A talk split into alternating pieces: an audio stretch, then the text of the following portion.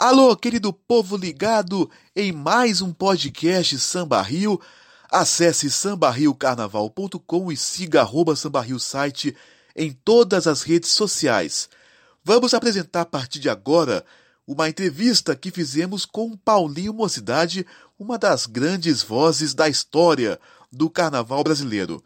É uma entrevista dividida em três episódios e neste primeiro Paulinho Mocidade se recorda de quando quase foi jogador de futebol e também conta histórias dos sambas de 1983 e 92 da Mocidade Independente de Padre Miguel, sambas dos quais Paulinho Mocidade foi o autor, que são Como Era Verde Meu Xingu, de 83, e Sonhar Não Custa Nada ou Quase Nada, de 92, grandes clássicos da Mocidade Independente de Padre Miguel.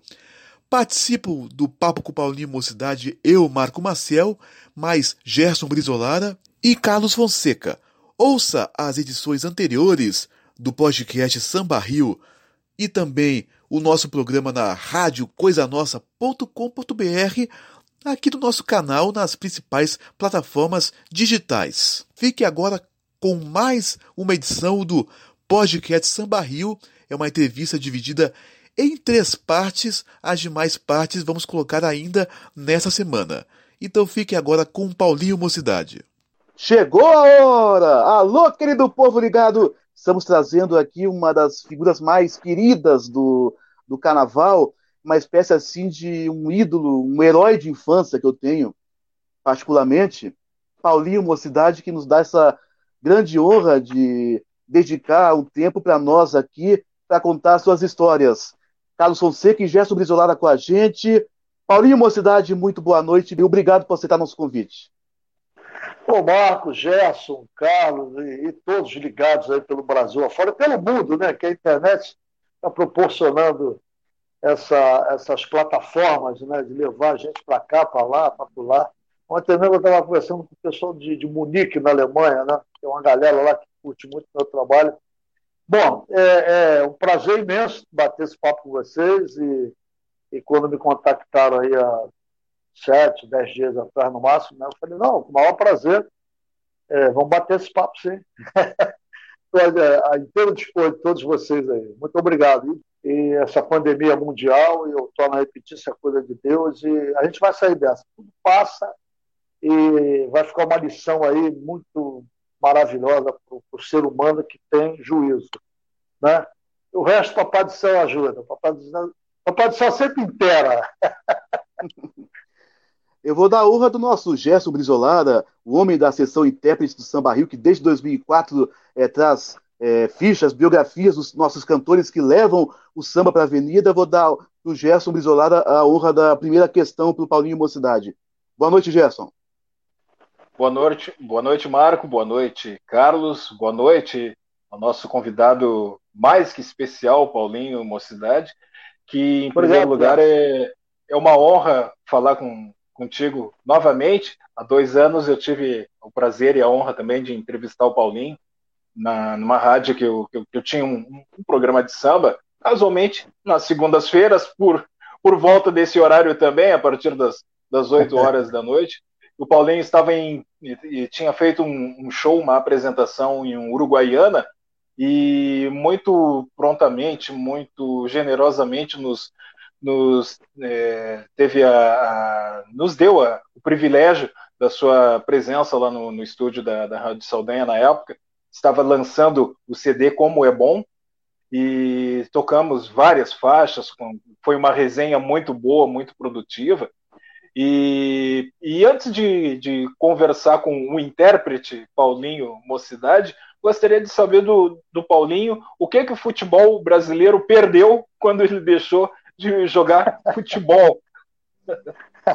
que, para quem não sabe, é uma das é, primeiras é, é atividades é, profissionais do, do, do, Paulinho foi, foi ser boleiro, jogador de futebol. O que, que, o, que, que o futebol brasileiro perdeu, Paulinho? Boa noite. Obrigado pelas palavras Jansen. Não, rapaz, é um tal negócio. Rapaz, Deus deu, deu um privilégio para nós brasileiros, é, e isso está entranhado na nossa cultura, né, que é o futebol e a música. Né? E isso já nasce com o brasileiro, né? Que é um povo muito festeiro, muito para cima, muito alegre, né? E eu realmente, as pessoas que conviveram comigo diziam que realmente eu, eu bati uma bola legal. Mas chegou um momento da minha vida que eu tinha que me, de... É, eu tinha que levava jeito, eu tinha que me, de... me decidir. Oportunidades é, não faltaram, sabe? Foram muitas, mas eu, eu mesmo que estava largando, sabe? É, é uma história longa, é, eu quero sintetizar ao máximo, né? Eu sou nascido e criado aqui no bairro de Bangu, que é o bairro mais quente do Rio de Janeiro, eu moro aqui a 500 metros do, do estádio proletário Guilherme da Silveira, que é o campo do Bangu. E aqui próximo, a 500 metros da minha casa, eu vi Ademir da Guia, vi o, o Divino, o pai dele, Domingos da Guia, o Paulo Borges, Jorginho Carvoeiro, que depois eu vim jogar com ele no um juvenil do Bangu, e Calazans, Osmo. Bangu é uma fábrica de grandes jogadores. Inclusive, Parreira, também é treinador da seleção brasileira, saiu daqui, porque Padre Miguel é um bairro né, que está dentro de Bangu. Então, no juvenil do Bangu, Paulinho deve ter conhecido o Castor de Andrade também, né? Desde esses tempos é. aí do juvenil do Bangu, né? E aí tem o Séries, que é um time da segunda divisão. Eu jogava no Séries e a coisa começou assim. É, é, cheguei naquele período ali de, de assentar praça, né? E fui para a aeronáutica, fiz lá o, é, o alistamento, né? E o que, que aconteceu? Ao lado da minha casa morava um, um sargento fuzileiro e eu não sabia, rapaz. Ele, ele, era. Ele trabalhava direto com, com o capitão de mar e guerra na época, o almirante grego, mais, mais à frente, que era o presidente do América. E esse grego teve uma história muito bonita aí no futebol, né? E ele falou com o grego, ó, tem um, tem um vizinho meu aqui, que o meu pai era, era compadre do, do, do Valdir, o nome dele, joga muita bola e coisa, ele está indo para a aeronáutica. E, e, a Marinha sempre teve uma, uma fama entre as Forças Armadas de ter um timaço, de formar grandes atletas, e até hoje isso acontece. É, Pan-Americano, Olimpíada, aí, quantos e quantos é, é, atletas são da Marinha, são sargentos, são oficiais, enfim. E aí ele, ele veio aqui me ver jogar e eu não sabia. Né? Mas nisso, o, o, o pessoal que me levou para treinar no Campo Grande. E o Moacir Bueno, que foi um cracaço de bola, só quem, quem viveu aquela década lá de 50, 60, 70 sabe quem foi esse, esse Moacir Bueno.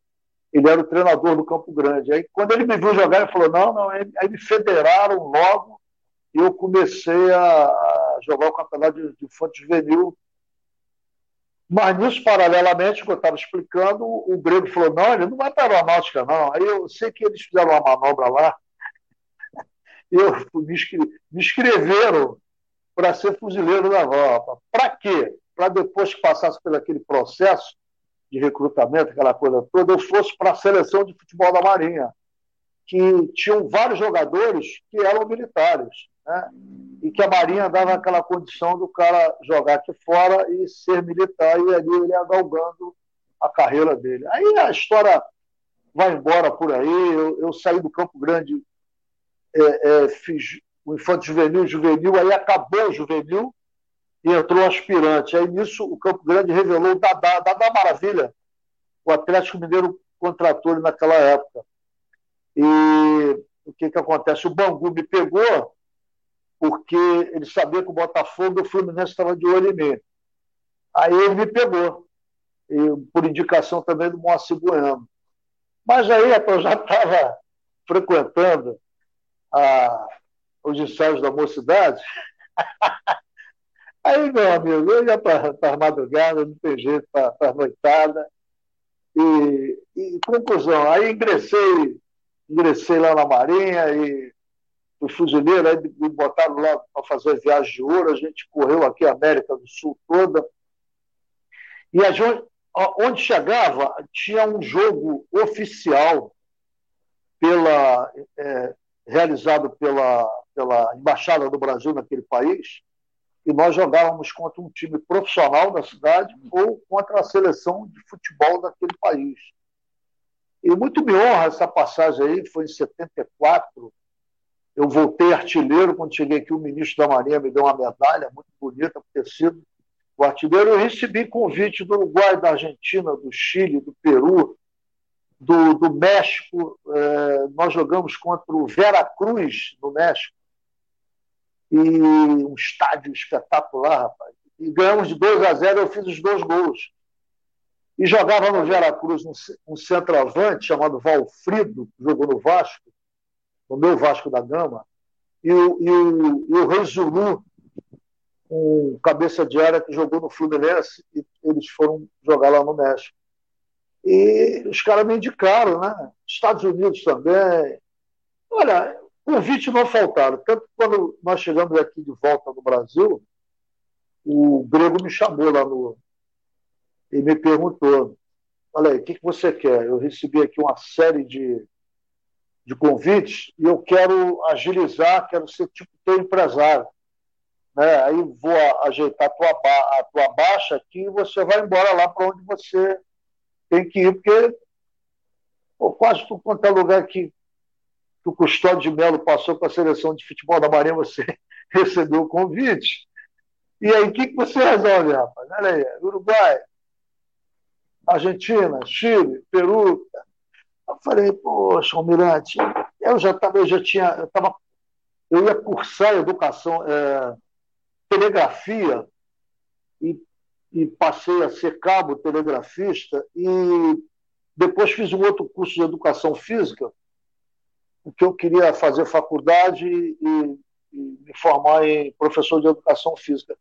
Porém, a Marinha estava me oferecendo tanta probabilidade de crescimento, eu estava pensando em fazer a prova para auxiliar de, de oficiais. Eu queria dar um salto maior. Mas, rapaziada, é, a música era uma cachaça, já estava dentro de mim, rapaz, não adiantava nada. e aí, para encerrar esse assunto aí, eu larguei o futebol, sabe como é que é? Fiquei jogando pela, pela seleção da Marinha, claro, eu, eu depois me estabilizei, passou dos 10 anos e e fui, fui tricampeão das Forças Armadas, inclusive nós fizemos uma preliminar no São Januário, no Campeonato Brasileiro, jogou Vasco Bahia, e na preliminar foi seleção da Marinha contra a seleção do Exército. E, e, e a seleção do Exército, até Pelé, quando serviu o quartel, jogou na seleção de futebol do Exército, para vocês terem uma ideia. E o time do Exército era um timaço, rapaz. Era Enéas, um centroavante que era da Portuguesa de Esportes. Era Cantarello, goleiro do Flamengo. Enfim, nós ganhamos por 2 a 1 um, e, e a gente se sagrou tricampeão das Forças Armadas. E aí eu fiquei lá e, e, a música foi me puxando, sabe? Aí é um capítulo mais à frente. Mas aí eu fui largando o futebol, fiquei jogando só por lá mesmo. E aqui fora, é, Joguei em alguns clubes amadores e fui campeão em vários lugares, em Teresópolis, em Friburgo, em Caxias, município aqui do Rio, terra do Roberto Lamite, até jogando no time dele, na Vila São Luís. E era uma graninha muito boa que a gente recebia por jogo, entendeu? Mas a música sempre para ela, para, paralela comigo, né? O samba já estava nas minhas veias, né? E aí o, jogador ficou esquecido, deixa para lá. Foram outros convites, mas eu falei, não, não, não, para por aí, não dá mais não. e jogador tem aquele período, né? Para você ali de 18 a, a 28, você tem que se definir. Depois não dá mais não. 29, 30, você já está começando a entrar na, naquela, naquele papo de veterano, aí já era, o contrato já é menor, enfim, aí já foi. Quem viu, viu. Quem não viu, eu tive só o prazer de jogar um juvenil do Bambu com o Jorginho Carvoeiro. Jorginho era o ponta direita e eu era o ponta esquerda. E Jorginho teve uma passagem rápida, que ele é daqui de Bangu também, a gente, a gente era, fomos garotos juntos, né? E, e o Vasco pegou ele. O Jorginho fez aquele, aquele gol em 74 contra o Cruzeiro do Maracanã e deu o título de campeão brasileiro. Primeiro Vasco, título para o Vasco. Isso, 2x1 um em cima do Cruzeiro, uma quarta-feira, eu estava lá assistindo o uh. Maracanã. É, o Jorginho, lamentavelmente, rapaz, ele, ele. O Vasco pegou pelo seguinte: o, ele foi convocado para a seleção brasileira em Cannes, Júnior na época, É, e ele arrebentou, aí foi considerado o novo Garrincha. Quando chegou aqui, o Vasco pegou logo, imediatamente. Né? E, ele contraiu depois, rapaz, uma leucemia. Puxa vida. E, e aí já era, né? Infelizmente, né? Belo jogador. Vai, baita ponta, porra. Driblava fácil, fácil. Jogava muito fácil. E aí é isso aí. um dos momentos que o J. Mauro mais chorou na vida vendo o desfile das escolas de samba foi com você cantando em 2013 o samba dos, dos órgãos, dos transplantes de órgãos. O J. Mauro quase morreu, mas ficou bem. É o recado do J. Mauro para o Paulinho Mocidade. Lá na Mocidade, né? O, o, aquele carnaval da história dos jogos, foi isso? Não, o do transplante de órgãos, 2003. Ah, carnaval da doação. É, sim, sim. Carnaval da doação, é. Rapaz, foi até um carnaval Chiquinho Espinosa, um belíssimo carnavalesco, adoro o Chiquinho. É, foi um carnaval complicado aquele ali, porque você transformar a morte em vida, né, para um enredo e, e automaticamente para um samba de enredo, é foi uma tarefa difícil que a mocidade, que a mocidade pegou, mas a gente é, realizou um grande carnaval e voltamos nas campeãs e foi muito legal, muito legal mesmo. Do ar, sem medo de errar, um brilho no olhar amar, é para receber, é tão bom viver, vamos doar, doar, sem medo de errar, um brilho no olhar amar, é dar receber, é tão bom viver. Inclusive, rapaziada, esse, esse, esse, esse enredo proporcionou ao nosso país, Brasil, ter uma quantidade gigantesca de transplantes por causa desse enredo. Que legal, né? É, samba é cultura, né?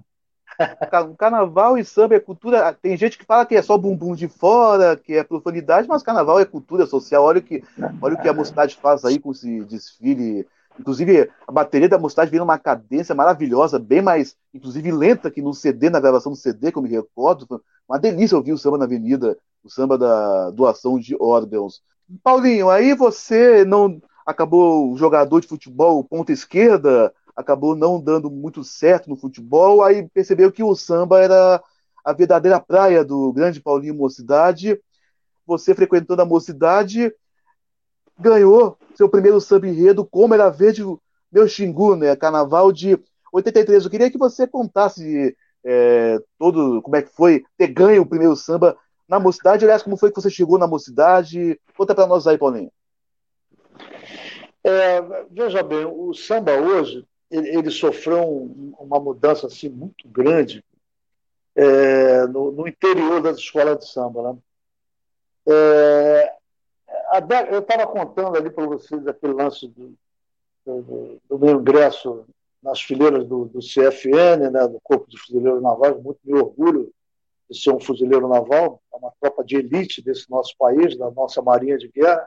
E o futebol também, claro, a música em mim, porque a, a, música Deus me deu esse dom até por causa do meu pai. Meu pai era um grande clarinetista e um instrumento dificílimo de tocar. Né? E eu, naquele período ali de 4, 5 anos de idade, ele me colocava assim à mesa, botava a partitura e ficava tocando. E eu comecei já, é, à base de cascudos, né? claro, aprender o hino nacional, o hino à bandeira, Cidade Maravilhosa. Entendeu? E eu agradeço muito meu paizinho que está lá no andar de cima, e daí a minha formação muito humilde, mas muito sólida educacionalmente falando.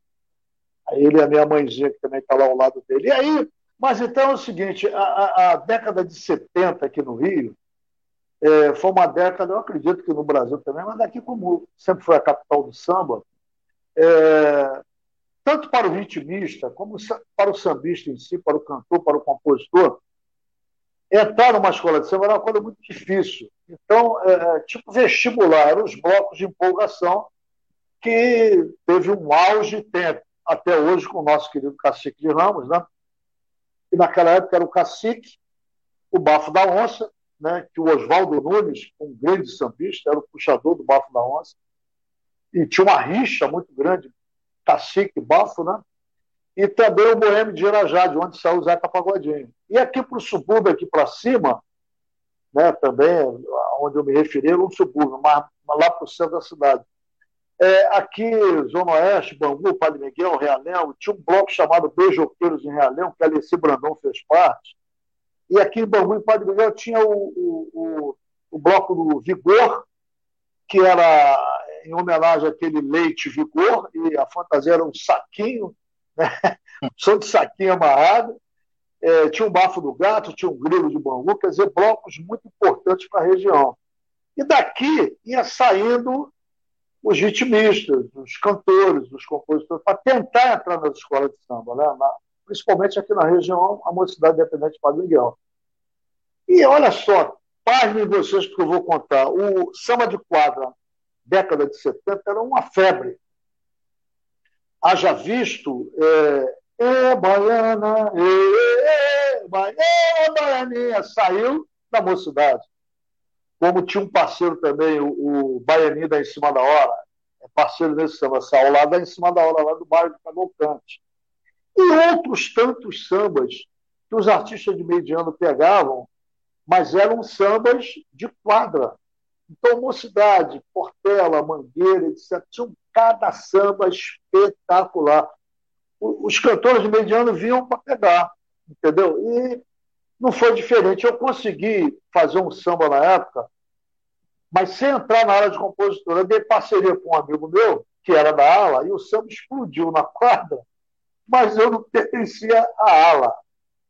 E aquilo me deixou incomodadíssimo, né? E eu fiquei fuçando, fuçando, fuçando, até que um belo dia o Osmar Pereira Leite, que foi presidente da mocidade, é, ele tinha uma influência muito grande, ela é ligada ao Castor de Andrade, o doutor Castor, que depois venceu o patrono da mocidade. E o Osman imprensou o pessoal da ala de compositor e pediu que eu fosse lá na, na, na ala fazer um teste, porque era assim que se entrava nas escolas de samba. Não é como é hoje, não. Hoje é mole. E tem mais, hoje tem 8, 10, 15, 20 num samba de enredo, isso não existe, porra. Fala sério, porra e com a qualidade ruim também, né? Fazer o quê? Mas são outros tempos, gente tem até que respeitar, né? E aí eu cheguei lá, a mocidade, a ala de compositores geralmente se, se reunia aos domingos, ali de 10 a 1 da tarde, e eu fui convocado. Aí cheguei lá, me deram um tema para fazer um samba.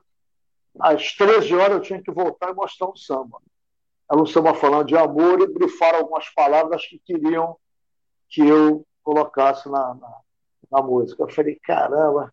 Aí fui lá para a estação de Padre Miguel, pedi um conhaque na época que eu tomava todas e começou a rolar e voltei com o samba pronto. Aí só falei, ó, me desculpa, a melodia está mais ou menos arranhada, mas dá para o gasto. Aí, pimba, cantei, os caras Aí um poeta Toco, Toco era um dos maiores compositores, se não o maior compositor que a mocidade teve.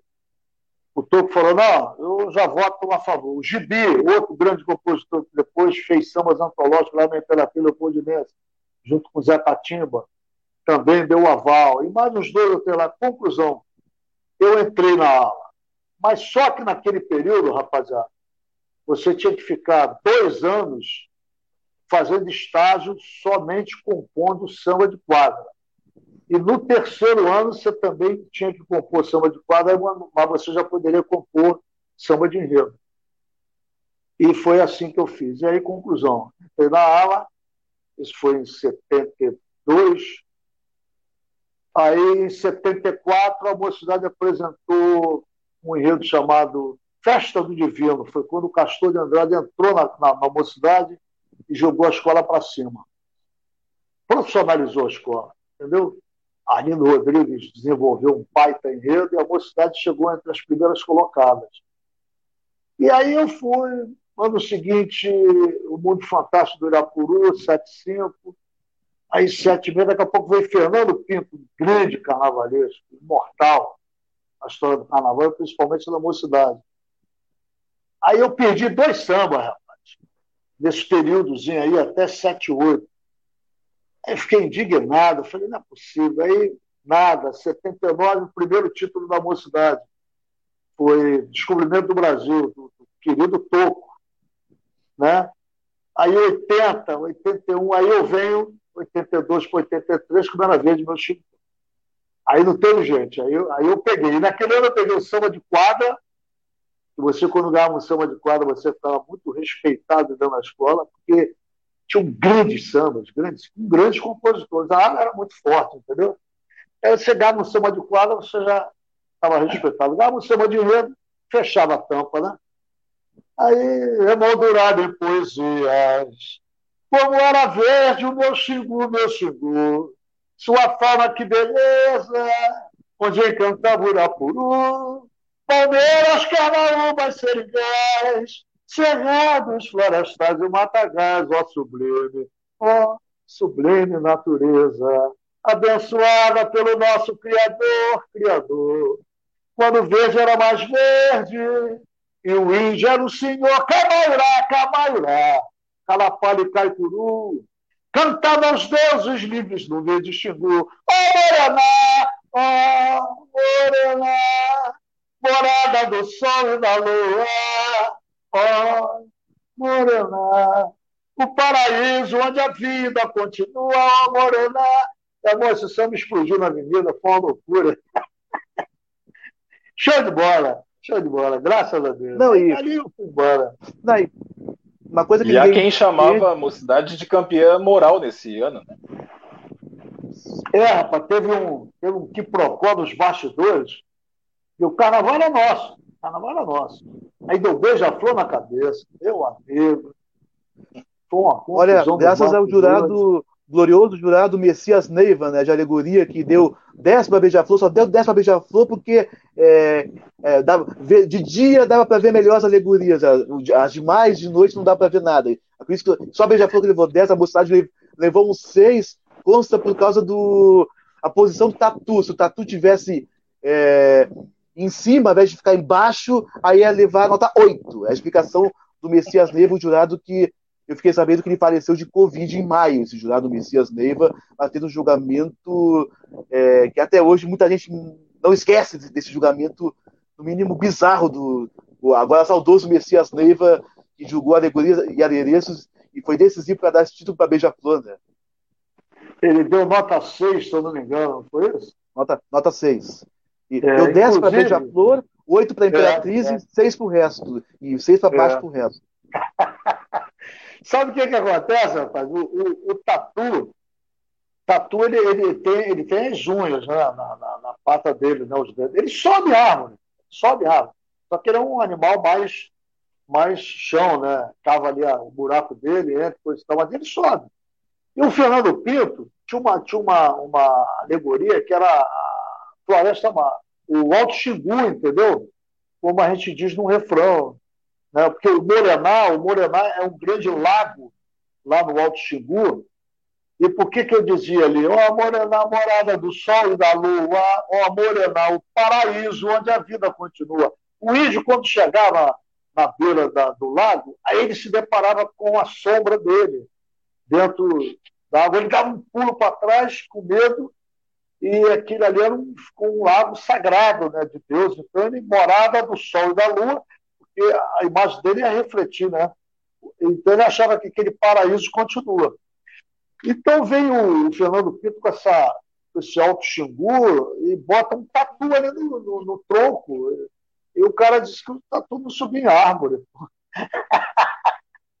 Inclusive, na noite das campeãs, o doutor Castor mandou fazer uma alegoria com um revólver imenso que veio na frente, tipo, fomos assaltados. é, rapaz. Tem um detalhe também desse samba, rapaz. Esse samba é, deu o que falar. E a Beth Carvalho, ela, toda mão que ela ouvia esse samba, ela começava a chorar. E um, um belo dia eu estava tava assim em casa, o telefone tocou, e, porra, a Beth, uma grande estrela, né? Eu, às vezes, eu chegava perto dela, que eu sempre estava lá na quadra do Cacique de Ramos, mas eu ficava meio assim, né? que porra, a Beth Andrade, uh, Beth Andrade, Beth Andrade também é uma grande estrela, aquela é, a rainha aqui da mocidade, né, a mulher do Paulo Andrade. Aí, aí o, o, telefone toca, eu vou atender a Beth Carvalho. Ela Paulinho, pô, tudo bem? Eu, tudo bem. Peguei seu telefone, tive a liberdade. Falei, poxa, é, seja por isso, o que está que que tá rolando? Não, eu estou com meu show no Canecão, aí eu sabia que a mídia tinha divulgado, casa lotada, né? Ela disse assim, eu, eu, eu, eu sempre convido duas pessoas, e agora no domingo é o Miguel Neto, eu sento na cabeceira da mesa, que ela fez uma mesa igual o Cacique de Ramos, com os músicos sentados, e ela ficava na cabeceira da mesa, né? E ao lado, a cadeira à direita e da esquerda, eram os dois convidados. Ela é o Miguel Neto e eu. Aí, você aceita? Eu falei, porra, no Canecão, negão? Aí eu falei, pô, minha madrinha, muito obrigado, mas só um detalhe. Tem que cantar com Narazinha de meu Xingu. Estou te ligando por causa disso. E eu vou gravar esse samba. Eu sou mangueirense roxa, mas eu vou gravar esse samba. Infelizmente, ela não conseguiu gravar esse samba, né? já foi para andar de cima. E nessa noite, o Canecão botando gente pelo ladrão, rapaz, quando eu comecei a cantar, ela começou a chorar. Era assim, ela, ela dizia, eu não sei que, não sei que tem essa melodia. Ela chorava copiosamente, gente. Um negócio assim, sensacional, sabe? nessa noite eu tive uma gratidão à Beth Carvalho, porque ela, diz, ela disse assim para a plateia: Olha aqui, gente, é, é, puxador de samba, como diz o mestre Jamelão da minha mangueira, é, discriminado, sacaneado. Mas esse rapaz aqui é um grande cantor, um grande compositor, e também intérprete de samba de rio. É, inclusive, olha só esse samba aqui que ele fez, que eu pensei que fosse da Dona Ivone Lara. Canta aí, Paulinho. Aí eu come... ela me anunciou assim. Aí eu comecei a cantar. Muita gente pensa que esse samba é da Dona Ivone. Aí eu dizia assim: se o caminho é meu, deixa eu caminhar, deixa eu. Se o caminho é meu, deixa eu caminhar, deixa eu, deixa eu. Se o caminho é meu, ah, deixa eu caminhar, deixa eu. Se o caminho é meu. E a galera dizia, no miudinho, passar demais. Depois a Dona Ivone me deu esse sucesso, e depois eu andei fazendo alguns shows com ela, que ela me adorava. Meu filho, vem para cá, vamos fazer o show no Teatro João Caetano, vamos sei para onde. E depois eu cantei o Xingu. Pô, mas foi uma noite assim inesquecível, sabe? Quer dizer, esse samba aí, é, ele tem uma história fantástica, conforme eu contei para vocês, e tem outras mais, porque é um samba muito. É, ele é considerado um dos maiores sambas da história do carnaval e da mocidade, né? É isso aí. Merece. E sobre é, o Carnaval de 92 da, da, da mocidade, que, que eu sou eu sou torcedor do Salgueiro, né? E não, não havia como negar que em 1992, com Sonhar com Não Custa Nada, a Mocidade Independente de Padre Miguel. Dizer que a escola estava linda é falar muito pouco, porque havia um, um, clima mágico no ar que parece que tudo dava certo. Paulinho chegava a dar raiva de, de ver a mocidade desfilar, para quem não era torcedor da, da mocidade, evidentemente, porque a escola, além de estar linda, um samba maravilhoso, e o desfile tecnicamente perfeito. Foi uma das primeiras escolas que, que conseguiu conciliar toda essa situação de ser técnica, de ser perfeita e de de através de um belo samba, através de um belo enredo, é, transmitir, transmitir muita emoção. E eu gostaria que é, esse é um, é um, é desfile daqueles que, que, que, é muito lembrado porque não ganhou, e se tivesse ganho não seria injustiça nenhuma. Aliás, é, um, um, um, suposto, um possível tricampeonato da, da mocidade, 90, 91 e 92, iria realmente coroar essa fase áurea Queria que você falasse um pouquinho é, desse samba, é, a concepção de, de, de, composição, se quando na época do, do, do, da disputa já era disparado é, o favorito para ganhar o, o, o, carnaval, e claro, como é que foi conduzir é, o Sonhar Não Custa Nada, ou quase nada, na Sapucaí em 92. é, vamos lá. Bom, sobre, sobre, deixa eu fazer uma, uma rápida sobre o Vinícius.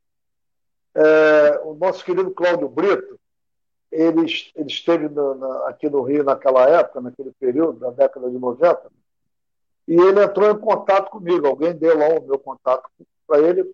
Mas em 90 eu já tinha estado aí no Sul, fazendo shows, e voltei, é, fui para vários municípios. Em 91, a mesma coisa, a escola foi bicampeã. Enfim, mas o, o Brito, quando chegou aqui em 90, no campeonato, ele, ele me procurou. E ele queria conhecer a mocidade. O Vinícius veio junto, o Vinícius garotão, né? adolescente. O Vinícius ficou apaixonado pela mocidade, é torcedor da mocidade até hoje. E ele diz que eu, que eu sou o ídolo dele. Ele é maluco também, não sou esse negócio todo, não. Mas dizer está tudo certo. E eu também estive aí na Embaixadores, né? Cantei aí três anos seguidos com três sambas do Vinícius, que é um belíssimo compositor, por sinal. Ele, Embaixadores do Rio. Tá? Isso, isso. É, eu, eu, Junto com o Farelo? Sim, sim, sim, sim. É, ali foi um negócio interessante, porque eu fui contratado e o Farelo ficou desesperado, pensou que ia sair do ar. Eu falei, não, você vai cantar comigo, fica tranquilo aí, que é isso? Pô, não fica desesperado, não. Bom, mas isso é outra história. Aí é o seguinte, rapaz, o, a mocidade naquele período ali, ela se tornou, a, a mocidade já há muito tempo ela vinha se tornando uma escola de vanguarda, né? através dos enredos, como eu citei ainda há pouco, do, do 74, 75, com Arlindo Rodrigues, depois a fase do, do carnavalesco Fernando, Fernando Pinto, é, e a mocidade se tornou uma escola realmente de vanguarda. Né? Ela, a, a, a própria, as próprias direções das outras escolas e a imprensa diziam o seguinte: bom, o carnaval na Sapucaí é uma coisa antes da mocidade e a outra depois que a mocidade passa. Porque a mocidade sempre vinha com enredos é, diferenciados, sambas maravilhosos, a cadência da bateria, que você falou ainda há pouco. A mocidade tem a característica da, da cadência da, da caixa. Ninguém tem isso, ninguém tem, só a mocidade. Por isso que, na, que naquele período lá atrás ela, ela se tornou a escola é, a bateria nota 10 né, com o André. Depois que batizaram as demais escolas, não desmerecendo, pelo amor de Deus, cada uma tem a sua característica. Mas a mocidade, inclusive, criou também o surdo de terceira, com o Miquimba, que é um cara que está vivo até hoje. Que ele fazia o contraponto da primeira e da segunda. Tum, tum, tum, swing aí, junto com o swing das caixas, sempre foi uma bateria diferenciada e nunca corrido sempre cadenciado, entendeu? Esse, esse é o segredo da mocidade. Caixas e terceira. E os repiques, evidentemente, mas sempre no swing. E aí, conclusão, vem esse campeonato, né, 7-9, depois 8-5, com Ziriguidum 2001, e 90, vira virou, 91, Chue Chua, as águas vão rolar, e 92, o Sonhar. Indiscutivelmente, para todo mundo era tricampeão. Era tricampeão. Na sexta-feira de carnaval, teve um detalhe muito interessante. Houve um tour entre todas as escolas com a Rede Globo, o Boni e o capitão Guimarães, que na época era o presidente da, da Liesa, em todas as escolas. E a última escola era a Mocidade. E na, naquela sexta-feira eu teria uma reunião lá com com os cantores, os meus companheiros, junto com a direção da escola. Então nós já estávamos lá aguardando. Aí chegou a comitiva. E os carros estavam todos embalados, aquela coisa toda, mas pediram para o Renato Lage é, tirar o plástico, pelo menos, do, do abre-alas. Ele não queria entregar o ouro bandido, mas acabaram chegando um denominador comum lá e tiraram o plástico. Aí foi aquele espanto né, de todos. E o presidente da Liesa disse assim: ó, é o seguinte, eu estou com um caneco aqui na mão do tricampeonato para entregar a mocidade. Vocês é ele que tem que resolver se vocês vão permitir ou não. Porque a mocidade tem bateria, tem enredo, tem samba, tem cantor, tem fantasia, tem alegoria, tem tudo. Agora vocês é que sabem. Mediante a isso, irmão, ou irmãos, a mocidade era essa coqueluche. Rapaz, no dia lá da, da, da, do desfile, era uma loucura essa putaria, uma loucura. Inclusive, eu me recordo que o Aragão me chamou lá no Botequim da Globo, ele era o comentarista, ele ainda brincou, eu fui o primeiro cantor do Globo Beleza, ele ainda brincou comigo e disse assim, e aí, Globo Beleza ou só não está nada? Ou tricampeonato? Falei, não, não, não, não, calma, calma, Maragão. O tri só na quarta-feira, quando abriu os envelopes, envelopes. Calma, vamos devagar. Eu costumo dizer que a gente tem que morder esse asfalto aqui legal para fazer por merecer. Eu acho o seguinte, cara, a gente fez um desfile para ganhar. A gente fez um desfile para ganhar. Indiscutivelmente, com todos esses quesitos que eu acabei de falar aí. A Estácio de Sá veio antes da gente. Eu me recordo que eu estava na esquina ali de Presidente Vargas com Sapucaí. A, a Sapucaí entrou rasgando, malandro, rasgando. Fez um desfile impecável. Ninguém sabe o samba, ninguém conhece o samba da, da, da Estácio, mas conhece o refrão. O refrão ficou no ouvido da massa até hoje. Entendeu? E sacudiu a Sapucaí. Aquilo me deixou muito, sei lá, rapaz, assim, meio preocupado. Eu fiquei olhando aquilo assim, falei, caramba, que isso? Bom, tudo bem, vamos lá para a abertura dos envelopes, né? Sinceramente, gente, eu não sei. A escola perdeu, a mocidade perdeu em enredo, que foi considerado na, até, aquela, até aquela data, 1992, a, é, uns 15 anos para trás, o, o melhor enredo já apresentado. Porque o Renato, quando é, fez a reunião com a ala de compositores aqui da mocidade e frisou o que ele queria na sinopse, ele disse assim: Eu quero que vocês criem, criem bastante, façam um samba solto, poético, lindo, maravilhoso, melodia fantástica, porque a gente mora no país do, dos tributos, né, dos impostos. É impossível é, é, taxar o sonhar, né? o sonho, né? Vai ter imposto sobre o sonho, pô. Então, por isso que ele colocou sonhar não custa nada, ou quase nada. Ainda botou a exclamação ainda. A gente perdeu o ponto do enredo. E o samba de enredo, já são 28 anos, esse samba e o Explode Coração no ano seguinte foram as maiores vendagens, um milhão e meio de e até hoje está na boca do povo, no mundo, e não vai deixar de estar. E a escola perdeu o título. Como é que dá para tu explicar isso? Perdeu no enredo e no samba de enredo. E agora? Um samba, um samba que ficou na boca do povo e, e que atravessou a bolha carnavalesca, é porque passou a ser, você é vascaíno fanático, mas o torcedor do Botafogo diz que até hoje canta o Estrela de Luz, né? É, Não, começou, começou com o Vasco. Começou com o Vasco. Também começou com o Vasco. lá. Começou com o Vasco o Eurico Miranda pedia para mim ir na concentração cantar para os jogadores. E esse samba estava na boca da galera.